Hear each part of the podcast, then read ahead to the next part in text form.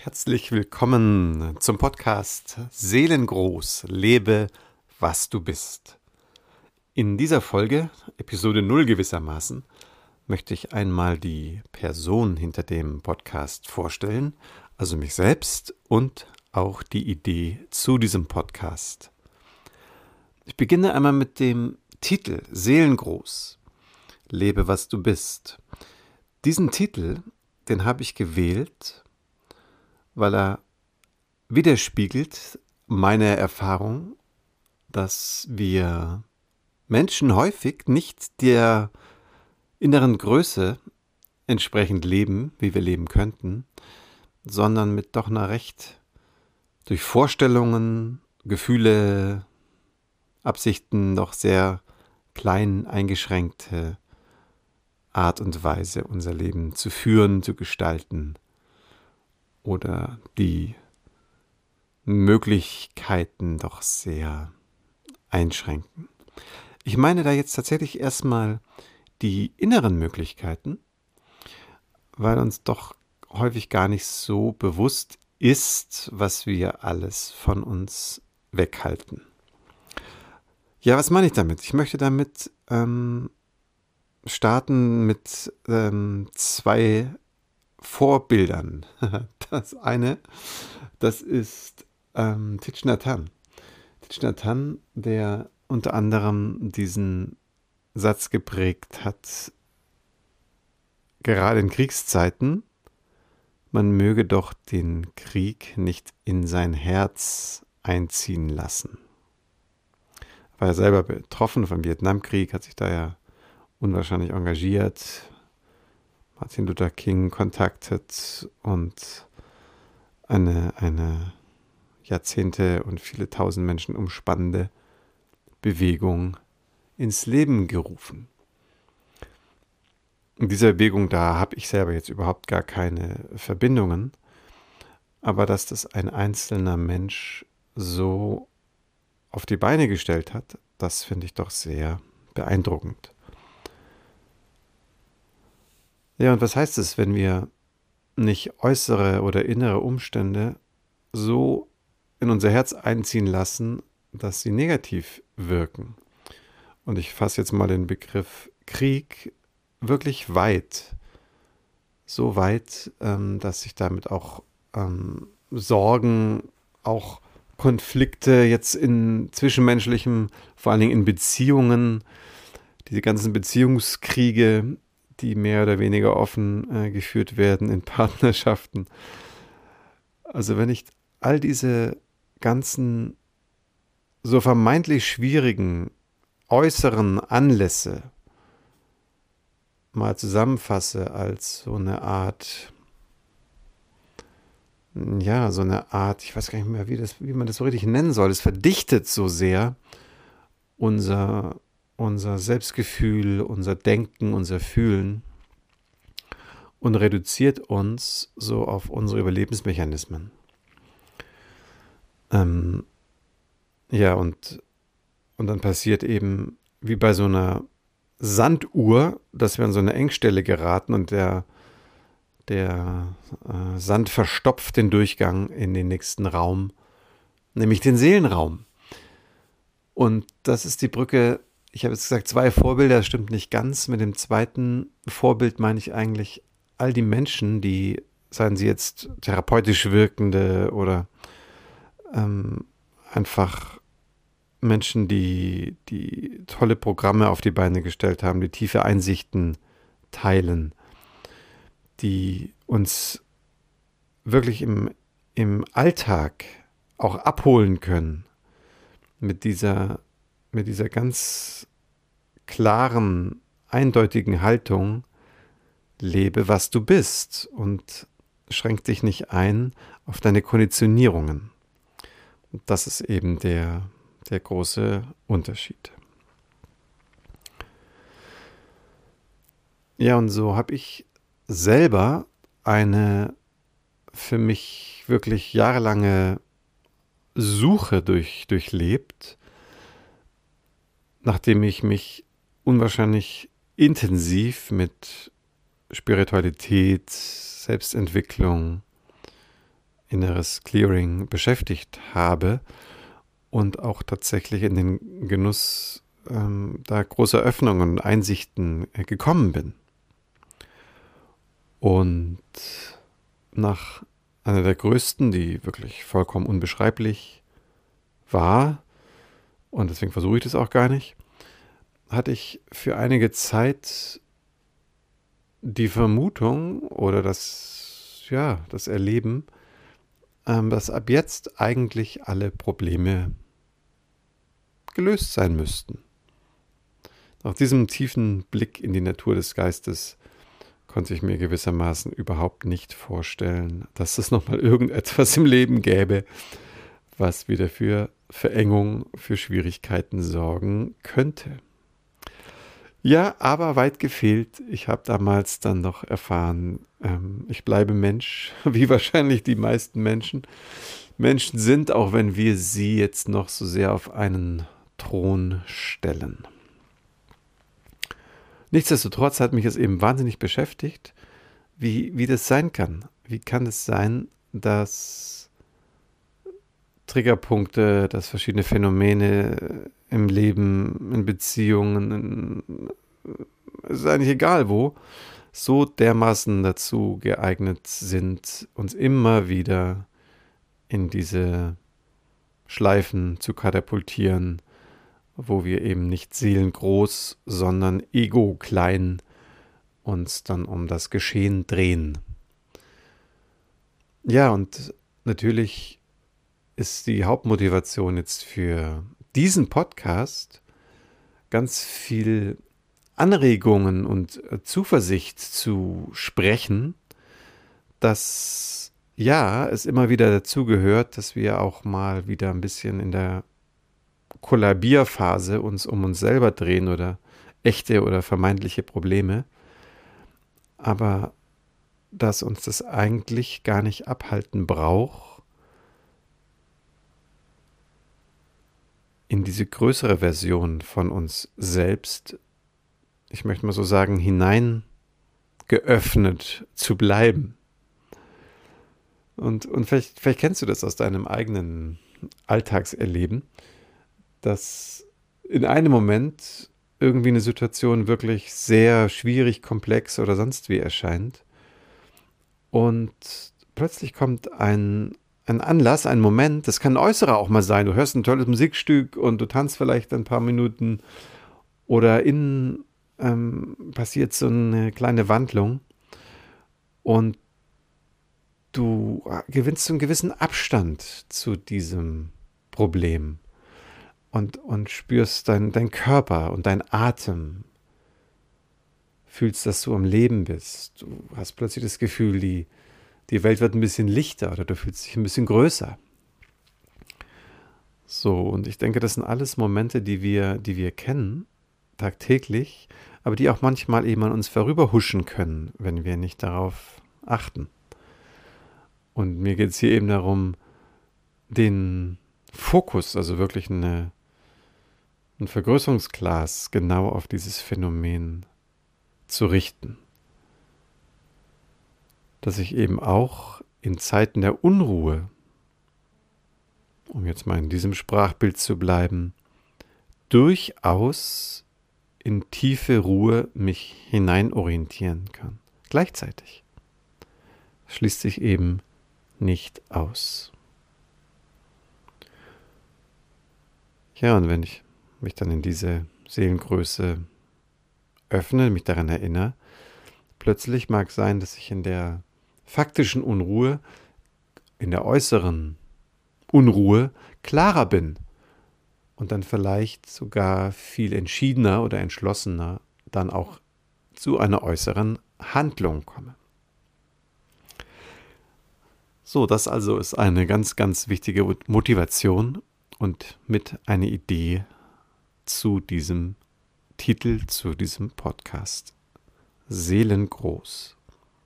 Lebe, was du bist. Und ich habe es bewusst eben so einladend formuliert, weil ich eben davon ausgehe, wir sind eben beides. Wir sind seelengroß und das ist, was wir sind, aber wir sind auch eben manchmal so ein bisschen die Schrumpelversion von uns selbst. Und das ist dann eben auch ein So-Sein, was auch mal gelebt sein kann, darf und soll. Solange wir uns nicht da drin verlieren. Wir sind also beides. Wir sind große Seele und manchmal eben auch ganz kleiner Mensch. Und das ist ganz wunderbar so. Ja, und dann möchte ich dir einfach noch ein paar Sätze zu mir sagen, dass du so ein bisschen noch eine vielleicht äh, genauere Vorstellung äh, hast, wo heraus ich, ich spreche. Und wenn ich da jetzt vielleicht so ein paar wesentliche Momente rausgreife, dann ist ein wesentlicher Moment äh, die Jahre, die ich als Heilpraktiker für Psychotherapie gearbeitet habe, in eigener Praxis und auch die Ausbildungen, die ich da herum genossen habe. Insbesondere Gestalttherapie, die ja sehr, sehr vielfältig ähm, benutzt wird, ja nicht nur in der Therapie, sondern auch zum Beispiel im gestaltorientierten Coaching, so wie ich das heute zum Beispiel überwiegend mache, jetzt als Transformationscoach.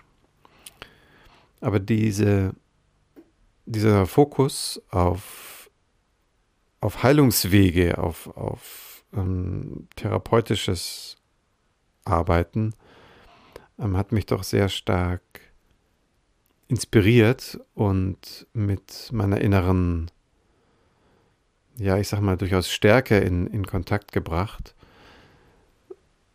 Menschen und, und ihre, ihre Themen, ihre Anliegen sehr, sehr tief wahrnehmen zu können, spüren zu können. Und als jemand, der den Dingen auf den Grund gehen möchte, ich liebe es, den Dingen auf den Grund zu gehen, schon als als kleiner Junge habe ich die Sachen auseinandergebaut, weil ich wissen wollte, wie es funktioniert. In der Regel habe ich es auch wieder zusammengekriegt, manchmal vielleicht nicht. Gibt es einfach so einen starken Forscherdrang. Na, das hat, zieht sich auch so ein bisschen durch mein, mein Leben, weil vor der Zeit als, als ähm, Heilpraktiker für Psychotherapie ähm, habe ich ja als Sportwissenschaftler ähm, gearbeitet und als Thema meiner Diplomarbeit ähm, habe ich eben auch sehr viel darüber geschrieben, wie so auch unser, unsere Körper und die Erfahrung uns, von uns Menschen als Körperwesen, wieso das so eine wahnsinnig wichtige Rolle spielt und wie viel von unserer Lebenserfahrung Eingang gefunden hat, eben auch durch unser ähm, Körpersystem. Jede Zelle hat ein Bewusstsein und es gibt wahnsinnig viele Prägungen aus der Zeit, bevor wir angefangen haben, sprechen zu lernen, wo wir gar nicht viele Erinnerungen haben, aber diese Prägungen, die wirken sehr stark. Ah, jetzt bevor ich da zu viel ins Detail gehe, ich will dir einfach sagen, ich bin jemand, der sehr, sehr gerne wissen möchte, warum die Dinge sind, wie sie sind. Und ich will die Zusammenhänge verstehen. Ich tauche da sehr tief ein und kann natürlich auf dieser Grundlage auch ganz, ganz viele Verknüpfungen leisten und ähm, auch für jemanden Brücken schlagen. Sondern das ist manchmal halt sehr wichtig, weil wir ja für unsere eigenen Themen, und da schließe ich mich gar nicht aus, ja in der Regel ein bisschen blind sind. So. Und ja, dann ist es einfach wichtig, eine Coaching-Kollegin hat es mal so schön formuliert, es gibt so einen Bereich im eigenen System, da brauchen wir einen Rückspiegel. Es ist so ein bisschen der tote Winkel, der blinde Fleck, wo wir so ohne weiteres nicht mit Kontakt aufnehmen können. Und dazu ist dann eben Coach gut oder früher eben auch, hm, als habe ich das eben auch sehr gerne als, als Therapeut gemacht. Ja, und ähm, vielleicht dann da nochmal ein ganz wesentlicher Schritt für, für meine Weise, den Mensch zu sehen. Ähm, das, das lässt sich vielleicht ganz gut beschreiben an einem anderen Erkenntnismodell, was nicht so pathologisch orientiert ist, wie wir das jetzt aus, ähm, aus der Therapie kennen, aber auch nicht so zielorientiert, wie das klassischerweise im, im Coaching ist. Es ähm, ist so ein Modell, das bestimmt einige von euch kennen.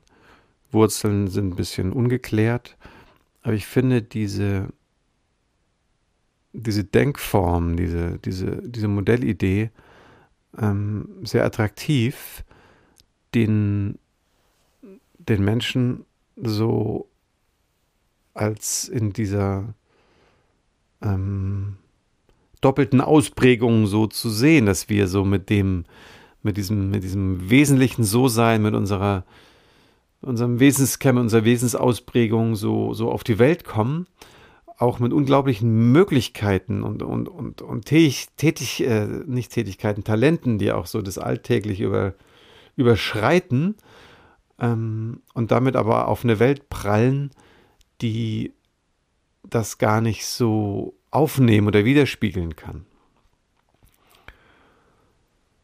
So, und dadurch erleben halt wir als, als heranwachsende kleine Wesen eigentlich von Anfang an so eine Art Beschränkung, die, ja, die einfach gar nicht der, der Wesenheit entspricht, die wir sind. Ich denke, manchmal kann man das kleinen Kindern noch so ansehen, dass sie eben sowohl diese kleine Person sind, und dann gibt es diese Momente, du kennst das vielleicht, da du schaust in Kinderaugen und du denkst, es schaut dich ein Ozean der Liebe an. So. Und das ist halt ähm, nicht die Regel, dass wir in dieser, in dieser Weise so, so umfänglich äh, wahrgenommen und resoniert werden.